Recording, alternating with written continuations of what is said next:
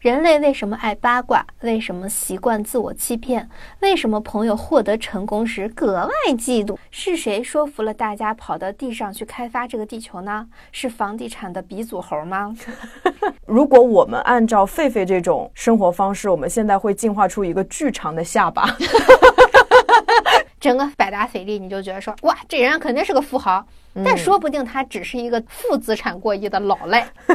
熟人呢，给你吹一百个牛逼，你都不会相信；但是陌生人的大话却很容易令人信以为真啊！杀猪盘。我小时候听过一句话，我不知道你有没有听过，就是社会是个大染缸，不是你黑就是他脏。前一句听过，后一句是我编的。哦。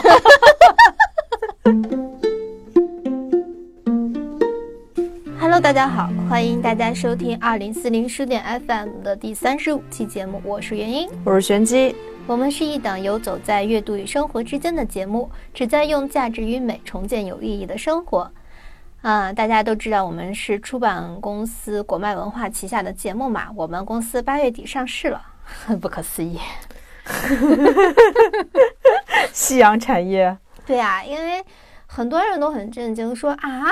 卖书不是夕阳产业吗？纸媒啊，怎么能上市呢？对，嗯，怎么我们自己都很震惊。对对对，啊，怎么说呢？我们还是比较受鼓舞的吧。嗯，就像我们当天就是大家都在转发的一篇文章，说我们上市其实是一群理想主义者的胜利。我们公司也那个正巧就改了那个 slogan，以前是传承文明，重建生活，现在是以微小的力量推动文明。嗯，我觉得这个新的太好了，就特别有那种耐心，水滴石穿，铁杵磨成针那种韵味儿。对，哎呀，让我又爱上公司了。你对公司的情感实在是太扑朔迷离了。因为我以前老觉得，就是传承文明、重建生活，它是一个很大的东西，就是它就是说我在这里面能出的力太小太小。嗯，而且感觉我们是承担了一个很大的东西，我们也感觉甚至有点苦，或者说为了实现这个梦想要付出很多很多。但是现在感觉不一样，现在感觉这个是很可控的，就是我们就是微小的微小的力量，我们没有很大的希望，我们只是想要去慢慢推动一点是一点那样的感觉。我也很喜欢现在这个 slogan。我以前来公司的时候，我实在是理解不了 传承文明、重建生活，而且这个很有我们上次提到那个西西弗推石头的那种感觉。对对对，对，是挺感动的。而且我们现在做播客，感觉也一样，就是我们力量很小，但我们想普度众生，这个理想很大。嗯，对，为了我们的理想呢，我们也是一直比较认真的做节目嘛。嗯，然后上周我们预告说本周要搞学术，嗯，一言既出，驷马难追，元婴的嘴不再是骗人的鬼。那么今天我们就要研究研究人类，人类为什么爱八卦？为什么习惯自我欺骗？为什么朋友获得成功时格外嫉妒？为什么爱冒险的男性好像更容易找到配偶？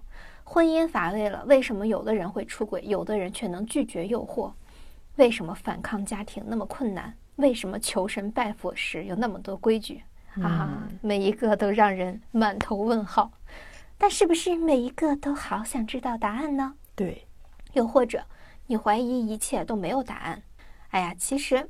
这一切都是人类从原始人进化到现代人的社会化历程，它造成的问题和结果。支撑本期节目理论体系的书籍是来自于威廉·马西伯教授的，他结合人类学、生物学、历史学、心理学和进化科学而写的著作。当我们一起向狮子扔石头，嗯。由于涉猎的问题太多呢，这本书的解读也会分为上下两期。听完这两期节目，可能很多困扰你的问题都能迎刃而解，也许更方便你在生命的棋盘上摆正自身和他人的位置。嗯，走家。嗯，我真的好喜欢这本书啊！我当时看完的时候，我就感觉它不光是提供一个论点，就是它中间有很多那种有趣的实验去做支持，对，就很喜欢这种有理有据、令人信服的这种叙述方式。没错，没错，我们好多人放嘴边都是容易说，哎，我大部分人怎么怎么怎么样，但实际上都是没有数据支持的。对对，只是说他自己身边的大部分人，并不代表是人类的样本。嗯嗯，所以我特别喜欢这些有实验支持的这种论据，我觉得他们是更科学的，它是有有足够的样本量的。对，嗯我感觉这本书就是很符合我们俩就是思考问题的方式，对啊，，有理有据，令人信服。李居福，哎呀，这故事啊哈，就得从人类光着腚那会儿开始讲起了。嗯，根据达尔文的进化论，我们的祖先也属于猴子的一种，那就很奇怪啦。猴子好好待在树上不行吗？是谁说服了大家跑到地上去开发这个地球呢？是房地产的鼻祖猴吗？事实上，我们的祖先确实是在树上活得快快乐乐的，但问题是，地球觉得这个世界太和平了，食物链过于稳定了，有一丝丝没劲。我得给他们增加点难度。呃，于是地球自主改变了这个世界的游戏规则。东非大裂谷它裂了，我裂了，于是整个地球拼图它就换了板块，人们赖以生存的热带雨林消失了。我们其实是被丢到了广袤的大草原上。你看看我，我看看你，太阳是那么闪耀，你我的裸体是那么扎眼。那些是个什么东西？西方某大教说，亚当和夏娃被逐出了伊甸园，是因为他们不能抵挡住吃苹果的诱惑，是不是有一点微妙的联系起来了？嗯，嗯，我们也是被驱逐的。对，跟亚当和夏娃一样，人类很快就发现了自己过去的生活是多么的安逸，多么的令人怀念。因为我们几乎什么都不会，不仅什么都不会，是还手无缚鸡之力，甚至随便哪个动物都可以把我们置于死地。如果是你，你你有什么感觉呢？惶恐，臣妾惶恐啊！有一种那个末代皇帝，他突然就到了人间，要去做、啊做正常人的那种感觉。啊对对对，人 人均溥仪。对，呃，面对着突如其来的变故，使人们学会了第一课：生来拥有的一切是靠不住的。所以，我们现代人始终在基因里刻着危机感和解决问题的原动力。嗯人多力量大这个词，可能是我们基因中第一梯队的意识嗯啊！不知道哪个先人啊，灵光一闪，率先向其他动物举起了石头。于是，我们的祖先很快先意识到了工具的重要性，但是一个人的力量是很微小的，所以他们很快就学会了团结。我们现在依旧有很多投掷运动，像棒球、足球、篮球、冰球啥的，其实都是为了让现代人重新体验最原始的团队合作和进攻的乐趣。嗯，因由此呢，光着屁股的我们就依靠着灵光的脑瓜走进了狩猎时代。所以我常常想哈，有些人他脑袋瓜子长着长在头上却不使用，纯粹就是给身高增加二十公分，可能是因为生活还没有触碰到他的底线吧。毕竟祖先拼死拼活才能吃上一口饭，保住一条命。嗯，这种不是不动脑的人，最多就是浑浑噩噩的活着，稍微有些拧巴，对吧？嗯，袁隆平让大家吃的太好了，还是那个问题。对。对，书中还拿那个狒狒和犬灵和我们祖先，就是南方古猿做了个对比。然后他说，就像羚羊这样的动物，它其实奔跑速度很快，所以它们可以靠躲避来生存。嗯然后像狒狒呢，它们靠的是锋利巨大的牙齿，然后可以对抗那种掠食者。如果我们按照狒狒这种生活方式，我们现在会进化出一个巨长的下巴。但是呢，南方古猿它跑得又不快，牙齿也不够锋利，它就只能正面硬刚，然后就选择了投石头。嗯，哎，那我宁愿扔石头。我也是，我也是。想到自己像那个狒狒那样哇，就那种 King Kong。哎，如果我们的下巴长成那个样子的话，那我们的口红说不定用的会快一点。怎么吐都吐不满。对呀，因为嘴唇变得很大嘛。那可能人人都是歌唱家，就嘴好大。嗯，我们的祖先在扔石头这个方面可以说是个个都能拿奥运会的铅球冠军了啊。嗯，我以前看电视剧，其实不太能理解古代人怎么能靠扔石头来打仗呢？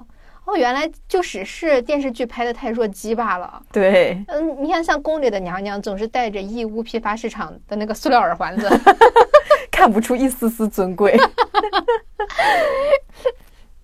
在真正的石头大战中，其实石头的杀伤力完全不亚于子弹，嗯，而且如暴雨般密集，他们换弹的速度还特别快。其实，其实比我们枪战要厉害得多。嗯嗯，如果说现在还有一群人会这个的话，其实他们完全可以做一种行为艺术表演。他们投谁？谁在那儿当 当靶子？对。而人类它之所以能站在食物链的顶端上，比起投食技巧，其实更重要的是团结。对我们其实比黑猩猩主要高级在了合作能力上，嗯，这是人类能够成为地球霸主的决定性因素。嗯嗯，就这点而言呢，其实我们在浙商、晋商还有福建人，福建人是什么商？福建人，福建商，他们是帮，他们是帮派那种感觉，他们福清帮。哦，好，OK，吓死我了。对，我们在他们身上其实可以看得清清楚楚啊。一个团体，它，呃，它能在人类社会中脱颖而出，其实靠的也是团结。所以某种程度上，孤岛社会是一种退化。对，人类活回去了。嗯，我们啊，现在经常听的一句话就是：“哎呦，那么团结干什么？早晚都是树倒猢狲散。”嗯啊，其实这种这个词啊，某种程度上怎么说呢？能散的也只是短视的群体罢了。要想能够扛得住风浪，有所成绩，嗯，挑选队友其实不仅仅需要对方聪明能干，呃，其实这其实是最基础的能力。对，更多的还是要看重对方对待凝聚力的态度和是否拥有那种远见的格局。对。而且现在很多科学家都接受了那个社会脑的假说嘛，就他们认为，就是我们灵长类进化出这个这么庞大的脑袋哈，其实是为了处理和其他群体成员打交道时的社会挑战。说白了，是为了 social 长出来这么大的脑袋。你脑袋大，所以以后你脑袋大是夸人，是夸人，你社交能力强。而且里面他还说，就是我们人类是进化出了白色的巩膜，然后其实是为了和他人分享我们的注意力，让别人看到我们眼睛往哪儿看了。对，然后像那种不爱合作的我们的表亲啊，黑猩猩，他们是褐色的巩膜，是为了隐藏他们视线的方向，挺鸡贼的哈。哎，是因为黑猩猩是特别讨厌团队合作的一个种群。嗯嗯，喜欢单打独斗。嗯。所以金刚只有一只金刚，而且那个电影里面不也是各种矛盾吗？嗯，哎，自所以说自私其实根本不利己。嗯，从长远来看，对。那么肯定也会有人问啊，那原始人他们团结靠的全是自觉吗？那凭什么自觉呢？怎么知道谁没干活？嗯，我们现在的生活中其实也经常会有一些情况会感到不公平。对比方说，我们熬都在熬夜加班啊，有些人他很早就回家休息了，但是在那个领导奖励团队成果时，没加班的人也一样分得了一杯羹。嗯，这很常见哈。对，嗯，这其实是农业时代带来的副产品。在狩猎时代，对于这种好吃懒做的人，我们有的是办法。祖先会就是非常智慧的，哎，奇也很奇怪，他们对人类的心理是如此的有研究哈。对，他们选择了驱逐，这个驱逐不是物理上的撵走它，而是心理上的放放逐，是一种自尊的那个碾压。嗯，也就是说，大家都不搭理他。哎，这种放逐在现代的日本社会还是很常见。嗯，不知道大家知不知道啊？就是那个窗边族，还真不知道啊。好吧，我真不知道有这这一类人啊。嗯，就是他在企业里被边缘化，不给安排工作，然后座位就被安排在窗户边上，整天看风景的一类人啊。哎，听着感觉还挺好的，为什么？对，猛一听感觉啊，又能拿到高薪，然后而且他们是高薪，因为创编族一般都年纪比较大了，这是主要是那种年纪大，然后又其实没有什么能力的人，因为呃日本的社会它是终身雇佣制，而且是你随着年纪的增长，你的工资也是会同步增长的，嗯，所以其实你的能力和你的那个工资是不匹配的，嗯，但是他这是他们的社会现状嘛。嗯，所以年轻人呢也会称他们叫妖精桑，哦，就是老妖怪的意思，老不死的。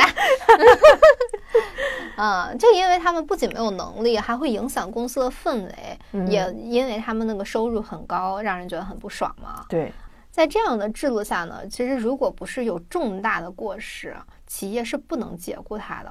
这就。跟那个狩猎社会是一样的，就是你一辈子都在同一个组群，嗯，所以企业呢，他们就寄希望于让窗边人自己觉得不不舒服，主动提离职，啊，确实哈，就是猛一听，就包括我在做这个调查的时候，就看一些弹幕，大家都说，哎呦，做梦都能笑醒，这也太快乐了。对，但是你想，当窗边族成为一个标签的时候，就是它其实。让你坐在那里，等于让所有人都觉得说你是一个没有能力的吃白饭的人。对对，能力的一个否定。对，我觉得其实很少有人能够说我真的不在乎别人的眼光。嗯嗯，换成是我，我其实想了一下，我我刚开始也觉得说这不挺好吗？自己干自己的呗。嗯嗯，但是真的那么干的话，我可能也会觉得很羞耻。嗯，那么。在远古的时期呢，被驱逐它意味着你都得独自行动，没人理你嘛。你独自行动，你就会面临生命危险。那么，所以他们那种搭便车的人很快就会屈服。那么，驱逐和排斥就成了刻入我们基因里的重要编码。现在在哪一方面可以很容易的体现呢？就是比方说，人和人如何拉近关系，靠的是说第三个人的坏话。嗯。所以，其实到现在，我们的第一反应依旧是啊，如果被排斥是非常难受的。嗯，呃，正常来说会愿意尽一切努力来维系团队成员对自己的好感。对，你看那个校园霸凌啥的，对吧？嗯，就是小时候学校里面有很多这样的一些情况。不被就小孩不被同学认可的话和接纳的话，其实是很伤心的。对对对，对，这其实就是我们基因里的东西。其实你仔细想想，不被他们接受有什么影响吗？其实也没有，但就真的会好难过。嗯，对，一种心理机制吧。嗯，啊，不过厚脸皮的人从古至今都有。对，对于那些脸皮厚的出乎意料的人，我们祖先。自然而然的就学会了集体惩罚，嗯，就是我们现在的法律，或者说更常见的就是我们去微博，呃，直接大家全部去谴责这个人，让他社会性死亡。对，呃，我们回顾刚才我们说过的，我们是靠什么吃上的饭？是靠集体砸动物。所以最早的刑法里面，呃，就会是集体向某个人扔石头。称为石刑，其实这个石刑很可怕的，因为所有人在向这个人扔石头的时候，是可以把这个人砸成泥的，所以他其实是痛死的。嗯，对。我就想到，呃，以前演出的时候，不是会有那个向演员扔臭鸡蛋、烂西红柿什么的啊？啊，会不会也是出于这样的原始动机呢？对，嗯，也是惩罚。对对对，嗯，很有意思。对，哎，我当时看到这本书的名字的时候，我真的很纳闷儿，我说这书到底要讲个什么？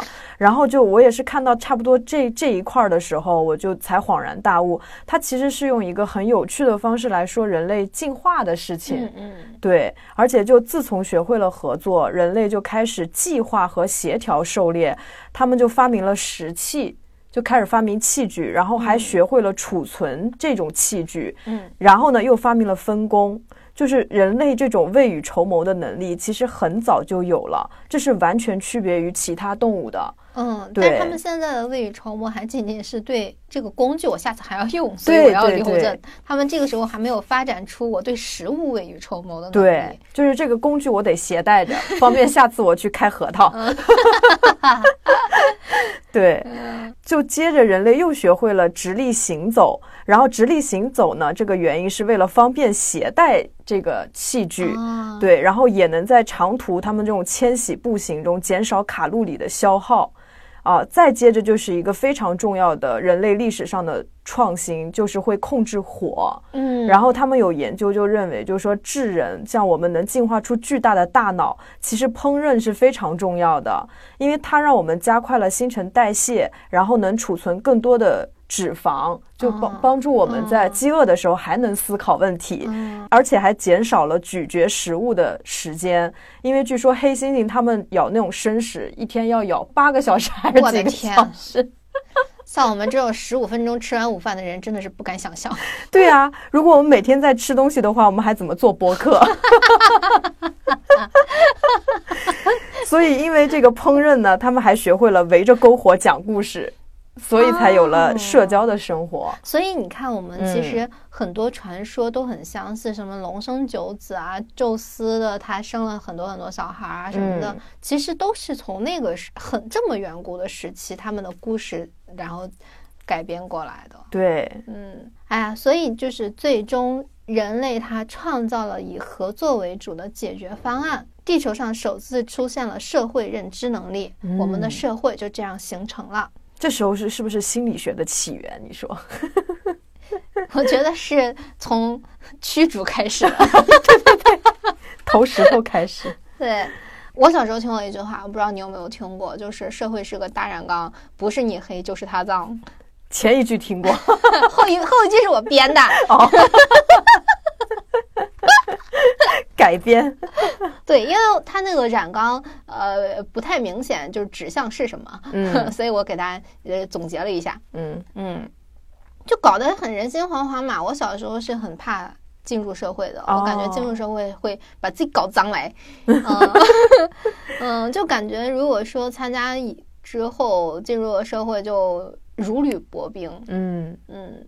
但实际上啊，人只要涉及到动态交互，哪怕是上幼儿园，也已经是一个社会了。嗯啊，社会认知能力的作用就是帮你去判断小朋友是故意踩你的脚还是不小心踩你的脚的。嗯，也就是帮你判断他人的想法和行为跟自己不一致的时候，对方究竟在想什么。所以说，我觉得就是社会在我们的常识概念里。就是这是一个很大的一个认知错位吧，我觉得是，嗯嗯，就因为就这点来说，小狗就很不一样。就如果我不小心踩到我的狗，我的就是我无论是不是跟他说，哎呀，宝贝，对不起，他都会低眉顺眼的认为肯定是他错了，所以他才受到了惩罚。如果踩到了猫，猫认为是你错了，所以你要受到惩罚。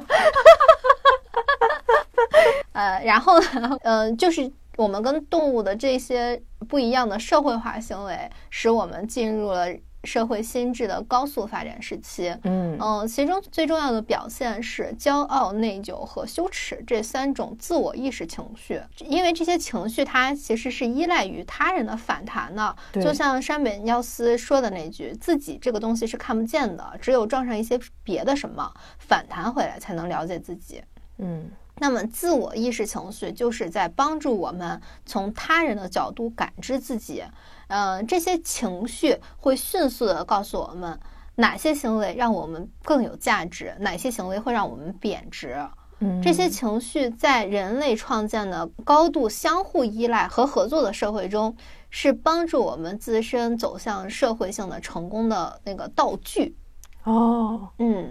那现在其实像这种网络，其实是对这种情绪的更快的发射。对，而且它完全只讲情绪，不讲逻辑了，这是一个比较尴尬的地方。但是你可以就是，比方说大家呃很容易说这件事情我不知道，呃我做没做对。但是比方说我们在网暴某个人，嗯，然后他一看哦，我跟这个被网暴的人有着一些相似性，他可能就会改变自己的立场。对，呃，还有就是那个最近网上也比较红的，就是嘲讽村口聚集的三姑六婆。哎，就是因为这个世界上没有他们编不出来的新闻，只要你两年没回家，你其实就是在外面蹲了两年监狱啊啊，你赚了很多钱，那你这钱来的不干净呀，之类之类的。主观臆断。嗯嗯，这 这是他们的谈资。嗯，现在我们看来非常非常好笑，甚至是可笑可恨。嗯，但实际上狩猎时代是非常 依赖于这些碎嘴子的，他们承担着社会监督员的作用。我觉得有些人他特别热爱传八卦，可能也是他们这一类的基因比较强啊。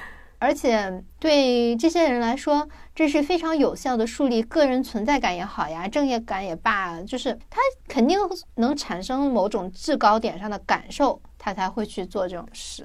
那你说像，比如说像媒体啊、新闻呐什么的，其实也是源于这种基因而产生的吧？对对对对对对，因为人类的记忆相当长，一旦某个反社会人格被广而告之，哪怕他表面装的再像个人。通过这种个人评价的传播，他也很难找到长期生活的群体。大家一听哦，你是谁谁谁，那我们不要，我们不想跟你做朋友，我们不想理你。嗯，这在过去，包括现在，确实是大功一件。嗯，不过这种事也有一些正面的例子嘛，比方说像我们现在生活中，HR 他在新人入职之前是会给前司打电话的，就是问问他这个人的风评，看看这位。眼前这位看似无害的新人，有没有给前司留下什么故事和阴影？然后呢，人类又慢慢的又进化了一点点。嗯，他们这个新的特征就是过度模仿。哎哎，过度模仿这个词听上去哎好像是个贬义词，但是不是这么简单。嗯我们也可以举贬义和。褒义的两个例子，就比方说从贬义的话说，就比方说跳大神，它有很多规矩和步骤 啊。我们拜求神拜佛也是的，有很多很多步骤，你也不知道为什么，反正你就得照着做。巧了，跳大神的也不知道，他只知道这一步必须这么跳。嗯，那么人类为什么会过度模仿呢？其实是因为，呃，我们无法知道一件事的成功，哪些行为有用，哪些行为没用。所以，就算是就是明显无关的动作，我们也宁愿全程模仿，以防失败。嗯，现在这种过度模仿也充斥着我们生活里。还有一个比较典型的例子就是应试教育。嗯，我们上学的时候，满脑子最大的问题就是我学这些东西有啥用？但是普遍的社会认知就是。你先复制到自己身上，你说不定哪天就有用。嗯嗯，其实我是很理解的，因为因材施教的成本太大了，它不光需要钱，嗯，需要那个很多很多的不同的机构，它也需要父母本身的素质和用心。所以说，其实应试教育，它作为一个保底，已经是最公平的决定和最高效的学习方式了。对，真的现在都不知道学了 sin cosine 到底是为了干嘛。耳熟，但不知道是什么。那那么我们现在就来讲一讲过度模仿的好处。嗯，它的好处就在于我们其实就是靠它将复杂的技术传播的。比方说，我们人类现在就习以为常的要吃淀粉，但是很你你知道淀粉它是怎么来的吗？那么第一个发现淀粉的人，他天上不会下淀粉，也不会有长淀粉了，对吧？对，所以。其实最早的人，他把什么铁树分解成淀粉是非常不容易的。嗯，他要砍树、剥树皮，把树干捣成碎屑，然后反复冲洗、静置、晒干、储存等等。嗯，如果我们人类不是有过度模仿的天性，让我们无需各种原因就能做出食物和各种解毒的药品的话，我们现在可能还在草原上玩泥巴呢。而且这个过度模仿对于我们中国人来说更加有用，因为我们就是拥有了很多美食的国家，这是我们一个过度模仿的一个很很典型的表现。对，我觉得我们那个炒菜啊，很多食物可能都是通过过度模仿它才出来的。对，就是比方说这个菜，你必须要加那么那么那么多的调料，你最早最早人在没有。一些就是呃做饭 A P P 或百度的时候，他们是要靠脑子记住这些东西的。嗯嗯，我们以前总是去感叹金字塔好智慧哦，古代人怎么会懂这种高精尖的东西？好像古代人都是阿巴阿巴的傻子，不不不，好形象。哎，所以你知道了吧？这其实是人类共通的智慧。你会写编程，人家就会盖金字塔，没什么了不起的。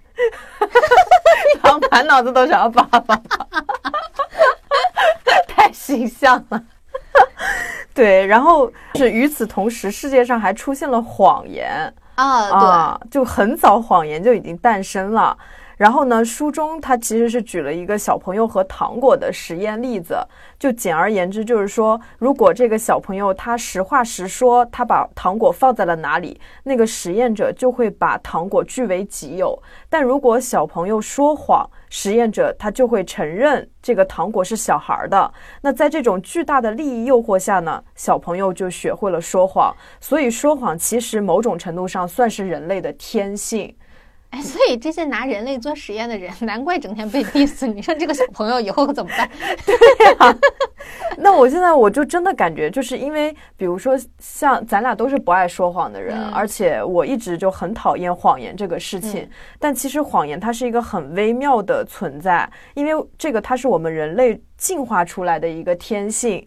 但是呢，我们又不喜欢自己被欺骗，呃，因为在这个合作中，就是相互依赖啊，合作对人类其实是很重要的，嗯，那么才会产生严格的这种道德规训，说说谎是不对的，你不能说谎啊，对，你不能说谎，正是因为人类太擅长于说谎了，所以这么想想，真的这个机制很复杂，嗯，在努力压抑自己的天性。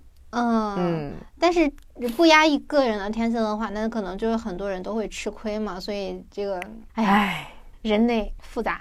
对。那么基于这些基础呢，看上去一切都和谐了哈。嗯。我们以为树上的人类可以停下了，没想到总有一批人他不甘于眼前，想要单车搏一搏。啊，比起当一天和尚撞一天钟，学会了制作食物的人类部分人类突然意识到，我们做了这个淀粉，我们不能做好就把它扔了吧？那是一今天吃不完，以后怎么办呢？嗯啊，那我们应该进入稳定的生活。人类简史里面曾经提出，农业社会很微妙，因为你很难讲是人类俘获了小麦，还是 小麦奴役了人类。我选择后者。嗯，对，或者说，人之所以能被奴役，是因为贪心，因为他们想要能一直能吃到饭，就不用睁开眼睛就是饥饿。对，总在想着未来的事情嘛。嗯，在《人类简史》那本书里面的说法是，人类自以为很聪明，解开了大自然的秘密，能够驯化绵羊，种植小麦。然而，农业革命所带来的，不但不轻松，反而让农民过得比采集者更辛苦，而且更不容易满足。嗯，比方说狩猎时代，每天大概人们会花六个小时来为生存奔波，其他时间都用来社交和休息。尤其是晚上啊，我们前面也说了，是聚集在篝火旁边讲故事或者跳舞。嗯，但是从种小麦开始，人类从早到晚就只忙着这件事情啊，我已经非常头大了，因为小麦不喜欢石头。那么人类。就得把田地里的石头捡干净，啊，搞得腰酸背痛。小麦椎间盘突出。小麦不喜欢与其他植物分享水和养分，人类就得除草。哦。小麦渴了，人类就得浇灌。嗯。但是人类的身体其实更适合爬树、追赶猎物，其实并不适应田间劳作的。因此呢，啊，出现了啊，你刚才说腰椎间盘突出、关节炎。甚至是疝气。为了收割自己勤恳耕种的小麦，人们还必须得住下来，他们得形成永久的村落。人口那个，因为嗯吃小麦它急剧增长了，所以大家就更依赖小麦这种食物。因为因为同样的一片地，小麦可以养得起更多的人类。对，嗯。那么小麦让我们的祖先不那么容易挨饿，但是它有代价。嗯。呃，小麦它是完全就是高糖分饮食嘛，它就改变了我们口内的细菌的平衡，然后使我们获得了一口烂牙。哦，但是人类他们因为这个已经适应了新的生活方法，不太可能再从农业生活退回到采集生活。呃，这是为什么呢？因为其实你看，其实显而易见，好像这件事情不是那么棒哈。但是这就又是一个人类骨子里很奇怪的一个东西，就是打个比方，就是奢侈品史上经常有这样的情况。小麦对于原始人来说是一种奢侈品，嗯，当原本的奢侈品最后成为必需品的时候，你就会带来新的义务。等你习惯某种奢侈品的时候，你就会觉得你拥有这些东西是天经地义的，嗯，它就反而形成了一种依赖。那么。导致生活中不能再没有这种奢侈品，所以其实就此来看，人类其实是一代又一代的被奢侈品所奴役。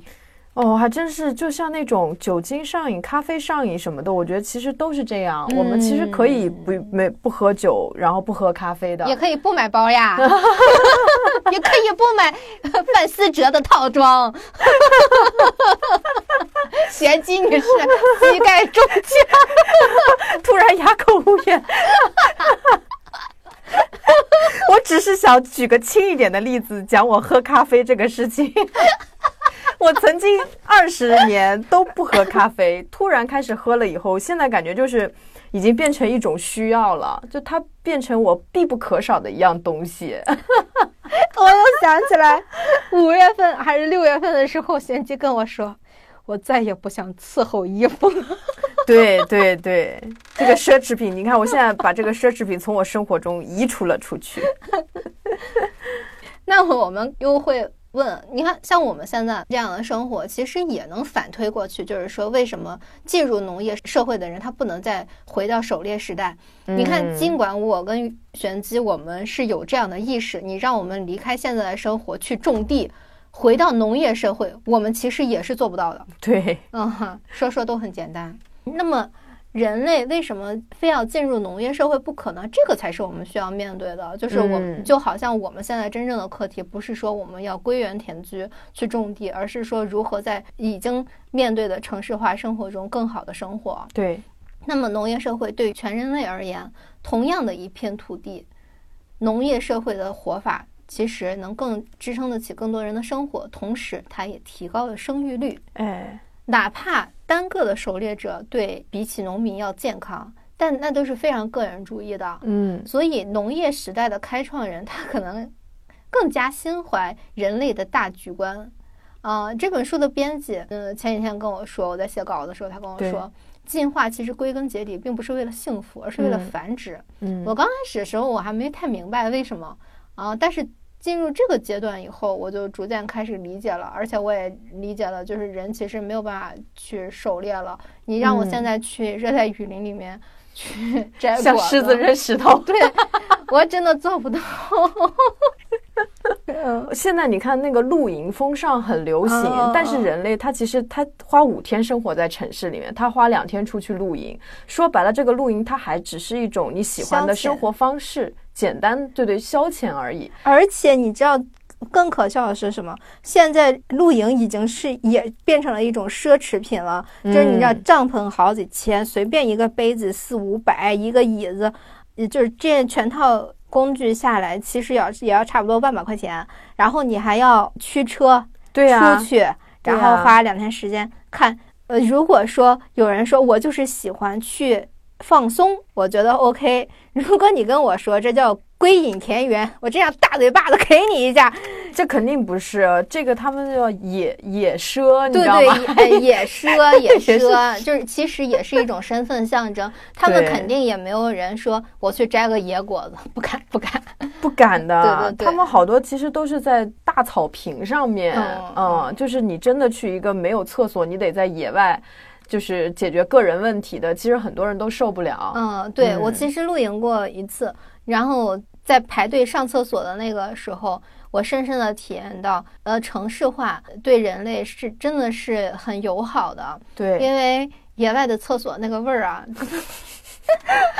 让人让人觉得说我我永远不会说我我要往回退一步了。嗯。我我也是这个感觉，我因为我们当时草有点扎屁股。对，我是前段时间刚去那个露营，就是玩的这种野蛇，就整个装备就老贵了。嗯。但是呢，因为我没有弄过，是我朋友他们经常去嘛，然后他给我们租了那个睡袋。嗯。然后我躺进那个睡袋的时候，我就想，我好想躺回家里的床上。我为什么要来受这种苦？对对对，可能就是有的时候想象很美好，真的回去的话就。还是嗯不大行，不太行，我不太行。所以我当时在看这个农业社会，作者在描述这个农业社会的时候，其实我就从个人情感上，我觉得就是又爱又恨。而有很多时候，我觉得哎呀，好烦啊！怎么把我们人类变成了这样？对，但其实我们是呃享受了很多，但是因为我们就生活在这样的享受之中。不太，反而不太能体验得到的。只有去野奢一下，才知道我们的生活是多么的珍贵。对，所以我就觉得进化它真的很客观，也很残忍。对，就不是我们个人的喜好能去决定的。对对对，就这个这个书里面，这个作者他也类比了，他就说，就像现在这种互联网大数字时代。就一开始我们觉得肯定很方便，是为了方便而产生的嘛。那以前那种飞鸽传书啊、骑马送战报那种年代已经远去了。刚开始觉得好方便，我这一发你那儿就能收到了，但它也会给我们造成很多困扰。比如说这个私人微信，我们在节假日的时候，可能还是会收到工作的讯息，有很多的群聊，对吧？他会他会艾特你。让你哎，原因那个麻烦你来做点啥？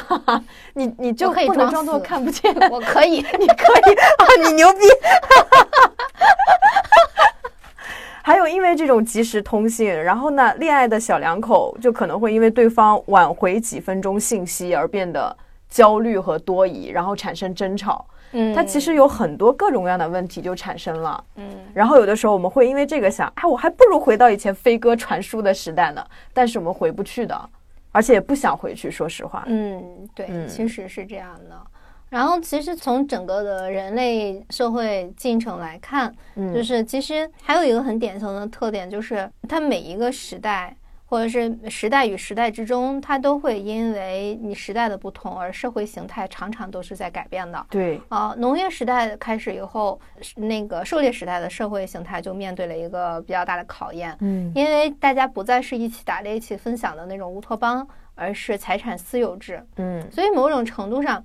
嗯，我们想要再回到那个乌托邦是不现实的。对，嗯，因为如果我们现在依旧是乌托邦的话，那我们的团队里面有人摸鱼，我们根本就发现不了，因为它不会像狩猎那么直观。对，嗯，你想乌托邦，但碰上那种不要脸的，你又抓不出来，你是真的是很难受的一件事情。对，你想大家一起，比如说种田，这个人他可能就种的比较慢，但最后。这个收成还是大家平分的嘛，就是大家一起分享的，你没有办法去判断他的这个劳动成果或者怎样的。对对对，其实，嗯，所以农业时代的开始，它就是财产私有制了。那么私有制就意味着不平等。嗯，呃，其实狩猎者他是很厌恶优越感的，他是极端的平等主义者。呃，就是那种特别棒的猎手，他也会热爱自我贬低，因为这样的话，其他人就不会对他产生嫉妒。其实是很安全的。如果就是其他人不感到他被优秀的人统治，他就不会在午半夜睡不着觉的时候把这个优秀的人杀死。所以猎手他也不是因为谦虚他才自我贬低，仅仅是为了保命，为了活着。嗯，所以你看乌托邦也并不是那么的乌托邦。对，他要小心别人的那些就是情绪。嗯。但是农业时代，大家都会相信努力和优秀的人，你就应该拥有更好的东西。啊，有些就是废柴，他们继承了父母的那些财产也没事儿。大家会说：“哎呦，他可是那谁谁的儿子呀，人家会投胎呀，血统优越呀，是吧？是吧？”嗯，人其实一旦接受了私私有制和不平等，人类的社会其实就呃开始感觉上是开始一路滑坡了，仿佛因为私有制而跌入了形形色色的苦难之中。嗯，啊，因为呃从表面上来看。财富拥有越多的人，他就理所应当的可以娶她个三宫六院，生大量的孩子。这里面它有一个很有趣的知识点，对，就是从古至今，财富对于女性来说都不像男人那样特别特别有吸引力。对，因为什么呢？因为一个男人他如果有二十个老婆，他可以生二百个孩子，但是女性她就算有二十个丈夫，她也不能生二百个孩子。嗯，我们前面说了，进化是为了什么？进化是为了繁殖。所以，财富对于女性而言，更多的是保障自己和子女更好的生存。那么，除了基本生存所需之外，那么再多的钱也无法让自己生下更多的孩子，啊，那么多余的钱唯一的用处是什么呢？就是帮助他的儿子们吸引伴侣。嗯，是再生两百个孩子。啊，所以在财富对于女性繁殖后代的重要性不如男性的思路下。从古至今，很多父母他就会倾向于把财富都留给儿子，嗯，就是因为儿子的生育利益大于女儿。我相信，其实很多人他只知道把钱留给儿子，但是他并不知道为什么。那现在我就告诉大家是为什么，是因为繁殖利益。倘若我们的听众啊身边有一些重男轻女但又说不出一二三的人，你就去告诉他，你这个思路可以理解，毕竟你是个人类。但是现实是，这个思路在现代不好使了。国家就让生三个，你儿子生的数量和你闺女能生的数量没有任何区别，你不要再捣鼓那些重男轻女的事儿了。剩下一百九十七个你生不出来，就是养得起吗你？对，哎，我觉得这个真的很妙。就我们生下来就被灌输了很多理所当然的道理和知识，嗯，但我们其实是不知其所以然的。然后就这本书，其实它是从根儿上去解释为什么男性更在乎金钱地位。我当时看的时候，就真的就有一种顿悟的感觉。是的，是的，呃，我其实是看这本书的过程中才说立志说，哎，我一定要去研究社会学和人类学。对对。当我知道的真相更多，其实更有利于我去跟那些人去 battle，告诉他们其实是这样子的。是。那么，狩猎者和农业者他有一个很大的区别，就是狩猎者他为什么愿意分享呢？是因为反正明天也不能吃了。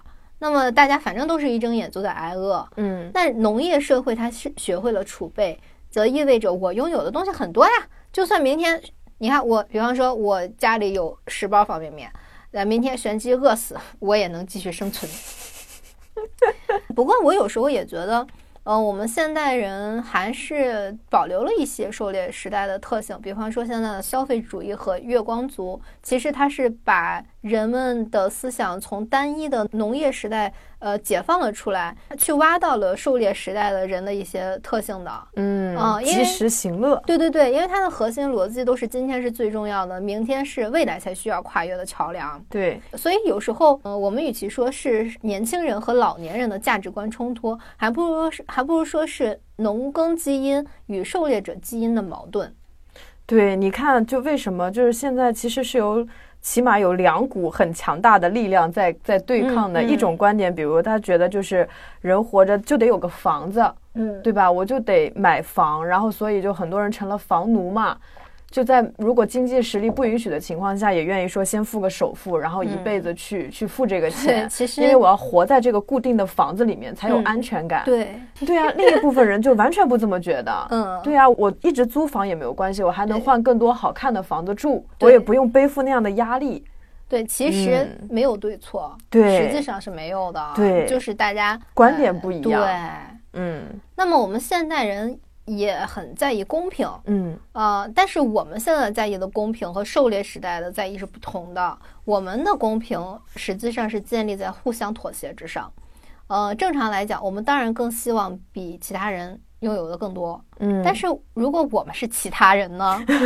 今天我拥有的更多，那么明天后天我都拥有的少了呢？所以只要有可能别人拥有的比自己多，呃，大家就明白了。呃，不公平其实是更利于他人，嗯，所以大家就开始倾向于选择相对公平的分配，因为从长远来看，对自己来说，公平是最安全也最可靠的。对，所以大家明白了吗？人类偏爱公平的根源，并不是出于正义感，实际上是利好自己。我们其实内心深处都知道，没有人可以完全被信任，公平是最符合自己利益的选择。对我这个要要报个仇。我看到这段的时候，我真的是，我就就觉得很羞愧，因为我今年刚学会打麻将，嗯，然后就有一种麻将狂热的感觉，但是我其实水平很菜，嗯，啊，就完全不会玩那种清一色啊什么什么的，对。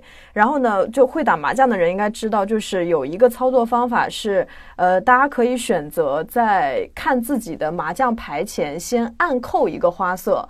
他这个是一个很冒险的行为，所以呢，意味着如果他赢了，我们别的人要给他双倍的钱筹码。对，但他如果输了的话，因为他已经冒险了，所以他不用支付双倍的代价。有，因为其中有一个哥们儿，他就是属于玩的很厉害，然后他很爱冒险，所以他先暗扣了。嗯，然后呢，我也觉得很好玩。我就是个门外汉，但我觉得按按扣意味着我能赢到双倍的钱，所以我也跟着他按扣。结果，但是玩了几把，发现每次我都是赔了人家双倍的钱，上当了。对，后来再在玩的时候呢，有一方就是提议，就说咱不要内卷了，咱还是轻松一点吧，都别按扣了。但其实这个按扣是一个游戏规则，是个人就可以这么选择。嗯，你其实不应该阻止他做这个行为。可是当时我一想到，如果他暗扣的话，我要赔他双倍的钱，然后我也跟着附议，我就说，对对对，咱这个今天不内卷，咱就都别暗扣，因为这样我可能只要付他一倍的钱就可以了，那我损失会更少。但现在其实从这个角度来看的话，其实我在提倡的公平，是为了减少自己的损失。就是符合这里的这个心理的，是的，那这有什么可羞愧的呢？你只是一个普普通通的人类，哎，就觉得，但是当时我是我没有意识到这样的心态啊，我真的是觉得我会觉得他为什么要把这个游戏搞得这么内卷？他明明就是牌艺很好，然后他还要在牌艺很好的情况下去占别人的便宜，我就有一种很正义的感觉。但现在想想，你既然坐在那个牌桌上面，你就要遵守这个规矩嘛。你不应该打破原有的规则，以一个公平的名义。哦，嗨，行，嗯，哎，我们玄机的自省时间，每次都自省一下。接下来该干嘛还是干嘛？接下来咱们该进城了。嗯，我们开始城市化了啊！城市跟乡村又不一样，社会规则又变了。我们前面说村口的那些三姑六婆，在城市社会里面不好使了。因为到处都是陌生人，我们失去了三姑六婆的信息。在没有互联网又没有村儿的时候，其实社会真的是非常复杂的。对，因为它的信息过度不透明，对，我们很难通过短暂的接触判断谁值得信任，谁不靠谱，谁是反社会人格。对，我们并不知道相遇会给人们带来什么。所以有的人说，哎，我们很怀念纯净的八九十年代，但是有些人是完全不怀念的，他会觉得说，在那个时候我上了太多的当。所以从那个时候开始，他就诞生了很多觉得社交充满危机的社恐和这个世界太新鲜、太好玩了的社交牛逼症。啊，那么从最基础的适应呢，主要体现在两个方面，一个是保持礼貌。其实你发现吗？其实，在农业时代的时候，我们在村里面是不讲究礼貌这个词的。对对对，是进了城以后，哎，大家开始说，哎，你这人你得讲文明、懂礼貌。对，为什么呢？这其实是一种保护机制，它不是为了说讲文明你就更高级，嗯，实际上是因为礼貌的发明源于暴力，因为谁都知道捏软柿子是没有代价的，所以大家其实并不怕对柿子呼来喝去，但是如果碰上硬茬，直接给你鼻子上来一拳，真的不好受。嗯，乍一看，礼貌和暴力是八竿子打不着的，但是这么一解释，你应该就明白了吧？嗯，比方说，我跟你完全不认识的情况下，我跟你说没大没小的说一句话。我是很难判断你的下一步动作的，对，所以最明智的策略就是对每一个人都足够恭敬。哎呀，说到恭敬啊，我跟玄机之前有一个人间想不明白的迷思，哎，人间迷思就是我们就是参不透，为什么部分老北京说话总要山路拐十八个弯儿，永远不直说自己到底想干嘛，非得让人去参悟。我我们两个都觉得说这里面肯定有一定规则的，而且是很过度的那种恭敬规则。嗯，只不过现在北京成为了真正的国际化大都市，这套规则就显得更奇怪了。那么，为什么部分老北京总爱说外地人不懂事儿呢？那么这个起源是什么呢？嘿，今天就被我们挖到了。嗯，因为是。满族人入关的时候拼命学习汉人的礼仪，因为他们是害怕学不到位被说没文化的。汉人他确实是文化比较先进，他又总是会去嘲讽满族人是蛮夷，所以满族人他会特别特别的讲礼貌，说话特别恭敬。他们对于汉人的礼法是比汉人还讲究、还仔细的。就是有一个人，他叫辜鸿铭。他热爱慈禧太后，他真热爱慈禧太后。他认为慈禧是世界上最美丽端庄的人，但是即便如此，他也特别害怕跟满族人交往，因为举动稍有不妥就会立刻招来批评，实在是太难受了。以至于他曾经说：“还有比在街上遇上一个满族人更烦人的吗？” 那么，为什么满族人会如此讲理呢？因为满族人的他那个种族自豪感，他在内政和外战上面他严重受挫了。就是征服汉族的时候，他作为一个外人，他真的是很难说去靠暴力去说服一群士族。嗯因为我们是贫贱不能移，富贵不能移，威武不能屈。嗯呃，满族那套东西对于我们汉人来说是不好使的，所以满族人他就会倾向于我比你们更讲规矩，而且是作为心理补偿，他就去靠这个死钉礼数来维护身份地位。所以其实仔细想想，他们讲这些礼仪的根本原因是出于自卑，嗯以及罗素的那个自大。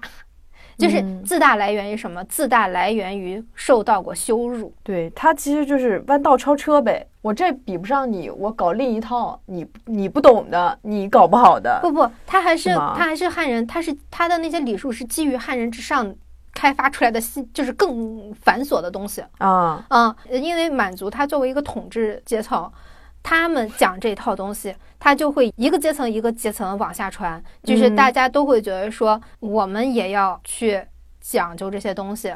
或者说，满族他为了显得自己更高贵，所以他们是讲究这些东礼仪的，来显得我们是比汉人强的。所以他们会去说，哎呀，好像讲规矩是一件特别有文化或者是有身份的那种象征。嗯嗯，所以有些人他会说到现在，呃，尤其是那些已经落寞了的贵族，他们会觉得说，哎，我们认老理儿，我们讲，我们懂规矩，你们都什么都不懂。他其实是靠这个东西来维护他的自尊。哦，哎，那你说某种程度上，比如说是，就像日本人，他对以前的那种，就就是中国这种古文化的这种运用。和我们中国人对中国古文化的这种应对，其实我觉得也有这样的一个心态。对对对，我觉得日本人嗯他们来中国的时候，他们也是害怕被大国说他们不懂规矩，说嗯怕说他们没文化，因为大家心知肚明他们没有文化。嗯这是这样的，其实人也一样。就如果你很有自信的话，其实你是很松弛的，你不会嗯对自己拥有的东西过分展示，嗯反而就觉得嗨，这东西就是我身上的一部分。啊，对对对，但是很自卑的人，他反而会把这个东西一定要过分强调，让别人看到，并且用很苛刻的标准去要求别人。啊，换成我们现在的话说，就是美人不自知。嗯，嗯，对啊，所以城市化也让我们发明了另外一个俗语：人靠衣装，马靠鞍。对，因为在狩猎社会，哪怕是农业社会，跟你打交道的每一个人都是熟人，嗯，他就是光着屁股满街跑，你也知道他到底是个艺术家还是个纯疯子。知根知底。嗯哎，熟人呢给你吹一百个牛逼，你都不会相信，但是陌生人的大话却很容易令人信以为真啊。杀猪盘。哎，我们其实总是会希望通过一个人的外表去判断他，看看他开的什么车呀，戴的什么表呀，整个百达翡丽，你就觉得说，哇，这人肯定是个富豪，但说不定他只是一个负资产过亿的老赖。嗯可怜的女明星们呐。哎呦，别说女明星了，可怜的女网红啊！啊，幸运的是呢，就是我们还有一个呃，目前来说都还没有完全掌握，但是会陪伴我们一生的东西，就是第六感。嗯嗯啊，第六感常常会让我们注意到一些微不足道的信息，在仿佛什么都没有形成逻辑的时候，它会产生一些感受，呃，让人们会去很天然的方式去判断自己的好恶。这种自我保护的方法很神秘啊，到现在我也没看到什么相关的书。如果听众有了解的话，请告诉我们一下，让我们也去看一看有没有什么第六感啊。有一个跟第六感很相关的，就是面相。你你看这人，你觉得舒不舒服，对吧？他整个人周正不周正，其实也是能从某种程度上看出他的品行的。呃，这倒是，这倒是，嗯，嗯 气场就是这种很玄妙的词。嗯，对对对，对，嗯。哎，我前几天还听一个，就是一个央美毕业的学生，然后他做了一个行为艺术一样的，就是他买了一个假爱马仕，带了个六十块钱的假珠宝，然后就扮假名媛，然后在北京没有钱的情况下生活了二21十一天。对对对，其实我觉得，你看满族人的那套讲理和就是这种这种看面子，对不看里子以以及呃从一个人的打扮去评判别人，从理智上来讲是城市化进程的一带来的一个显显然的社会化的一个结果，对社会化的结果。嗯。但是从我们现在自己来看的话，就会觉得呵呵，对它其实是一个很很表面化的东西。对对对对。然后我在这里补充一下，城市化之所以它能形成的原因，嗯啊，其实根儿上来说，是因为直立人发明了分工，然后呢，当人口聚集到一定程度。大家就不用担心这个庄稼进不来，或者我们的衣服没人洗。说白了就是这个吃喝拉撒有了一定的保障，那就有多余的人口。那闲着没事儿干呢，就开始专心致志只搞好一件事情。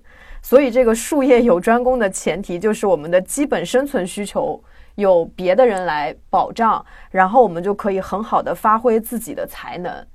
有了专业化，然后就有了城市化的这个形成。啊，也就也就好像我们其实有的时候工作太忙的话，就是会找阿姨来打扫卫生是一样的。对，因为一个人如果想要维持一生活的运转的话，确实比较困难。对，嗯，而且你还同时还想把一件事情做精，对，我们又不是就是天天四点下班，然后就上班也喝喝茶、织织毛衣的那种工作。所以我就说，窗边族如果有自己的追求，那也还行。如果他除了在那儿待着，他自己也没别的事儿，那确实挺没有存在感的。嗯，那么人类的发展聊到这里啊，就其实差不多了哈。我们也就是已经发展到城市这里了。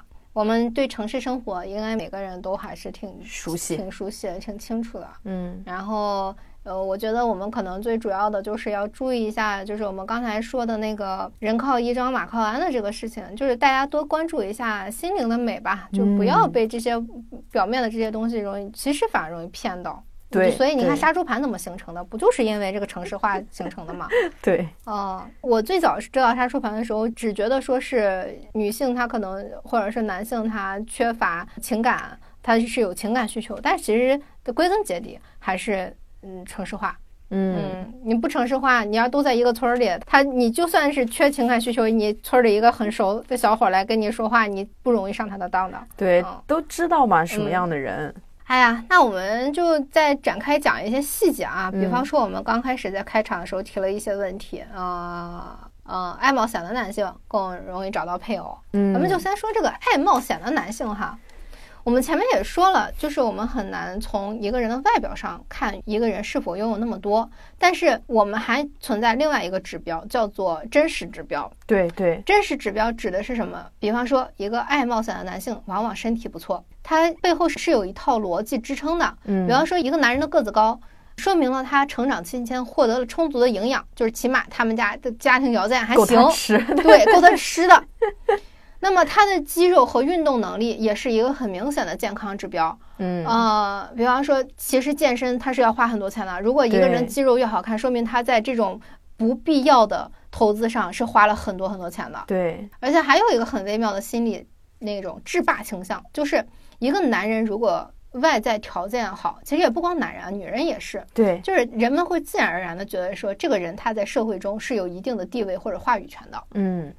就是有一个很很好笑的例子，就是动物界的雄性，如果呃拥有了超过它自身地位的肌肉啊、花纹啊之类的东西，呃，比它地位高的雄性是绝对不允许的。对，这些地位高的人会不顾一切的去攻击这个不知好歹的篡位者。就是我们这个健康指标、真实指标，它一方面是一部分男性沉迷于健身的原因。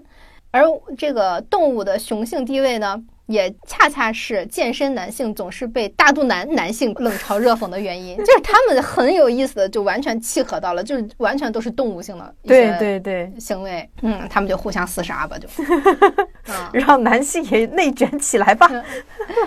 对，因为好多其实大肚腩的男性，他是默认自己的社会地位要高一些的，就是他会觉得我是喝酒喝出来的，有呃，我有社会地位，我有朋友，我有。事业，我怎么怎么怎么样？他们挂在嘴边的，哎，恰恰都是你们这些只知道健身的小屁孩儿，嗯，是吧？或者说他除了一身肌肉，他有什么呀？男的一天到晚在乎外表，太娘了。哎，是是是，他还特别有意思，特别有意思。对啊，那么其实爱冒险的男性，他通常也比较有幽默感。那么幽默感也是考察男性的一个重要指标。因为只有敏捷的头脑才能创造出让人觉得有趣的东西，所以为什么我们现在很多女孩找对象的时候说我想希望这个人有意思？因为其实有意思，它背后的逻辑是这个人拥有一个更好的脑子，敏捷。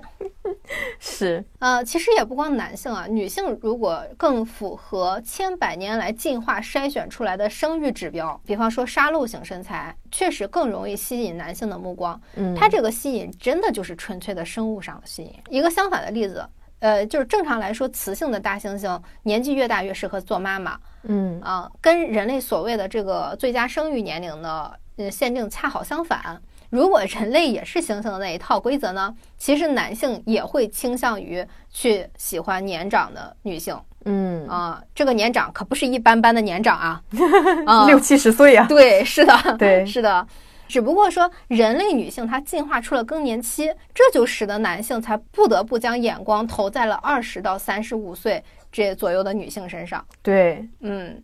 哎呀，那么下一个问题就引起了我和朋友的争论，嗯，就是为什么朋友在获得成功时，我会感到格外嫉妒？这个我可不是我呀，同指泛指人类，人类，因为社会是有相对论的，对啊，如果人人都是爱因斯坦的智商，那么爱因斯坦不会成为一个传说，那么达芬奇也不会挂在我们的小学墙上。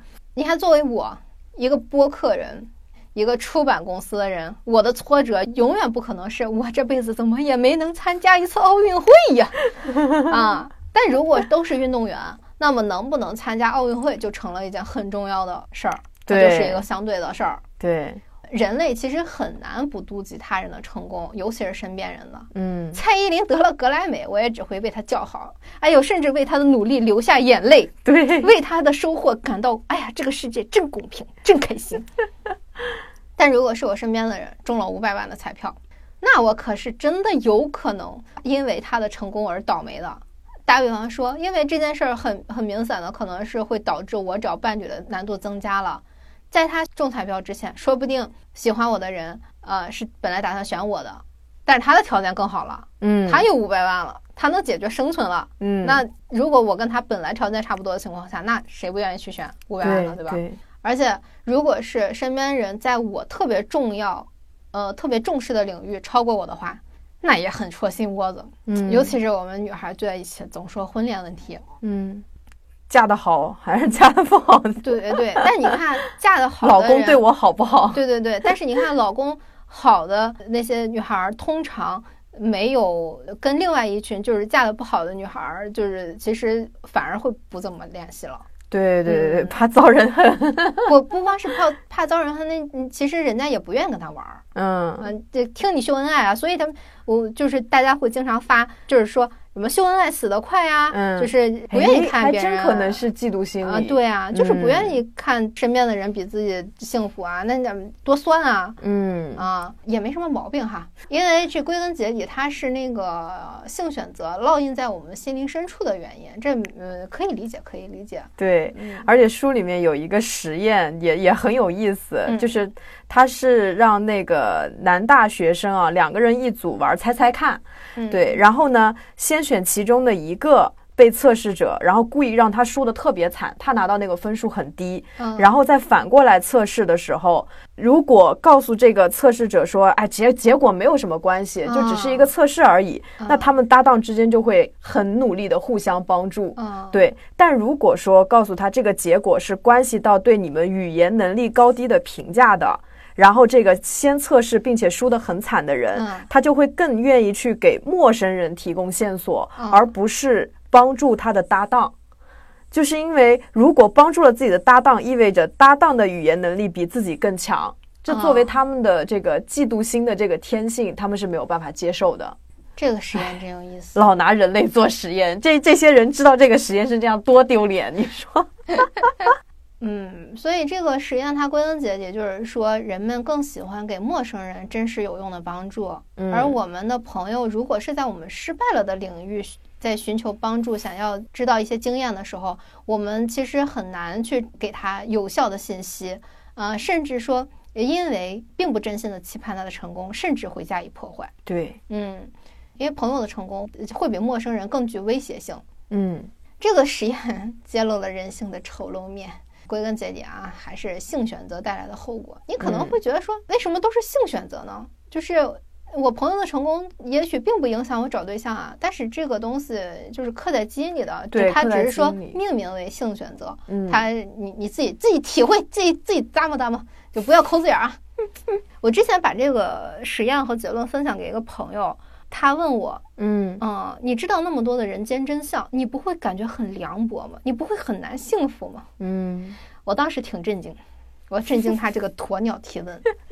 因为你这些东西你不去面对，难道它就不存在吗？嗯，啊，你骗自己没有这些东西，然后去挑战人类的底线，然后你反而去说用你自己的方法去让呃人家给你一个你幻想中的答案吗？这反而不现实吧？我觉得啊。对。逃避也许不可耻，但确实没有用啊！而且我觉得恰恰相反的是，知道这个真相反而有助于我去做更有益的选择。嗯，或者说，我看清了什么是基因里的恐惧，也许这些恐惧在现实中已经不适用了。我打个比方说，就是黑猩猩的族群，它都是雌性成年之后远离族群。那么为什么呢？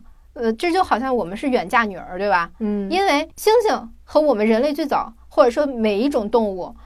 雌性的离开都是为了避免近亲繁殖，嗯，那么这个道理放在相对原始的族群身上也没什么毛病。但是现代社会如果再认为说嫁出去的女儿是泼出去的水，就不再合理了。毕竟现代人无论男女，反而都是流动人口。那么现在我们城市化进一步进化。那么社会概念里的结婚就不再是大家族里面多了个成员，而是以两人为单位组成一个新的家庭。那么家庭的概念就不再是前面提到的要牺牲个人感受去融入男方的族群，而是以新生家庭为主体再去开创更适合两个人的相处模式。对，嗯，那么换成我们这个实验里关于友谊的，那么知道真相也很好啊。比方说遇到什么事儿，我会知道哦，那我可能去跟不熟悉的人求助更好用。就是这个人他不在我的生活中，那我可能会收获真正有效的信息，哪怕他是在这个方面失败的，他也会告诉我失败的真相是什么。嗯，那么如果我想知道恋爱中的问题怎么解决，那我我就应该去找不管熟不熟，我都应该去找婚姻恋爱更幸福的人，而不是去找同样遇到问题的朋友，因为我的问题并不会因为同样的经历被给予更好的建议，甚至根本不会产生想象中的同仇敌忾。或者说我遇到什么什么开心事儿啊，我发财了，那么我就不要去跟未收入苦恼的朋友去分享，除非是直接给人家钱，或者说我恋爱了好甜啊，我就不要去跟单身的朋友分享，这不找难堪吗？啊，你想要别人真正真诚的祝福，你也没必要分站在别人的伤痛之上，对吧？嗯，朋友是要为彼此考虑的，而且我反而说，呃，我更知道这些之后，朋友或者身边的人，他们有些对我的好。是超越了人性的弱点的？对，反而会让我们让我觉得更珍惜他们。那么，其实对我来说，知道的越多，反而让我更幸福。对，我是觉得，就是从你和你朋友面对这个问题的态度，我感觉的就是你们一个是挺悲观的，一个是很很乐观的，就是。我觉得真正的乐观，他真的不是说我什么都不知道，然后一天阿巴阿巴很开心的那种，对吧？对，就而是说我知道这个真相是什么，但是我选择去宽容和接纳，并且我能找到应对这个真相的策略。我觉得这是非常勇敢的一个方式。同样，就像这本书，就可能刚开始我看的时候，我会觉得，哎呀，农业社会怎么让让人变成这样？为什么我们骨子里面那么的丑陋？但是。其实我觉得这个书肯定不是让我们去厌世或者厌人的，而是让我们知道人他就是怎么回事儿，我们自己是怎么回事儿，然后在这种了解的情况下，反而会更有安全感和希望。对，是的，其实人知道的越多，是越越能够感觉这个世界是更好掌握一点的。就是对呀，人都会对自己有掌控的东西有安全感。对呀，你人本来就会对未知的东西感到恐惧，你什么都不知道，你只会。整天陷入恐惧之中，反而什么都不敢干。对，就是你，你是觉得，比如说，觉得身边的人如果对你的好是超越了人性弱点，但我们也可以超越我们自己人性的弱点。是的，对啊。当我意识到我这个可能是嫉妒，或者是我可能因为要失去一个利益而以公平的名义去扛那个那个旗去去呼唤的时候，我就能意识到，其实是我人性中的这个丑陋的东西在对发光发热。对，然后我就可以嗯，能清晰的知道哦。那我只是产生嫉妒，那么我对朋友的这个嫉妒是真实的吗？它真的会影响到我什么吗？如果其实并不影响到什么，我反而能够去真诚的祝福他，不是吗？那么关系会更和谐。是，嗯。哎呀，我们进化到现在，祖先肯定非常感动，他们再也不啃树叶子啦。哎呀，他们肯定擦擦眼泪，看看地上的我们，生活的多幸福啊！吃的香，穿的暖，多大的风雨也不怕。台风大了没事儿，他们就在屋里待着啊，也不用修房顶啊啥的。他们想，哼，总该无忧无虑的生孩子了吧？结果，我们的生育率年年跌破历史最低线。我们的祖先会怎么想呢？要是我，大概只会说一句：“妈的！” 投石头砸他！这帮小崽子！哎呀，进化是为了繁殖，真是万万没想到。嗯，祖先肯定也没想到我们不繁殖了。好了，今天的节目就到这里啊！下一期我们究竟是继续讲这本书呢，还是聊一聊一档离婚综艺呢？全看下周的心情。哎，留了个活口。感谢大家收听啊！老说我们不更新的听众注意了啊！欢迎大家关注我们的公众号“二零四零书店”，因为我们其实是在有更新一档秘密的新节目的，在这里不便多说。嗯啊，快来公众号挖一挖吧，等你哟！再见，再见。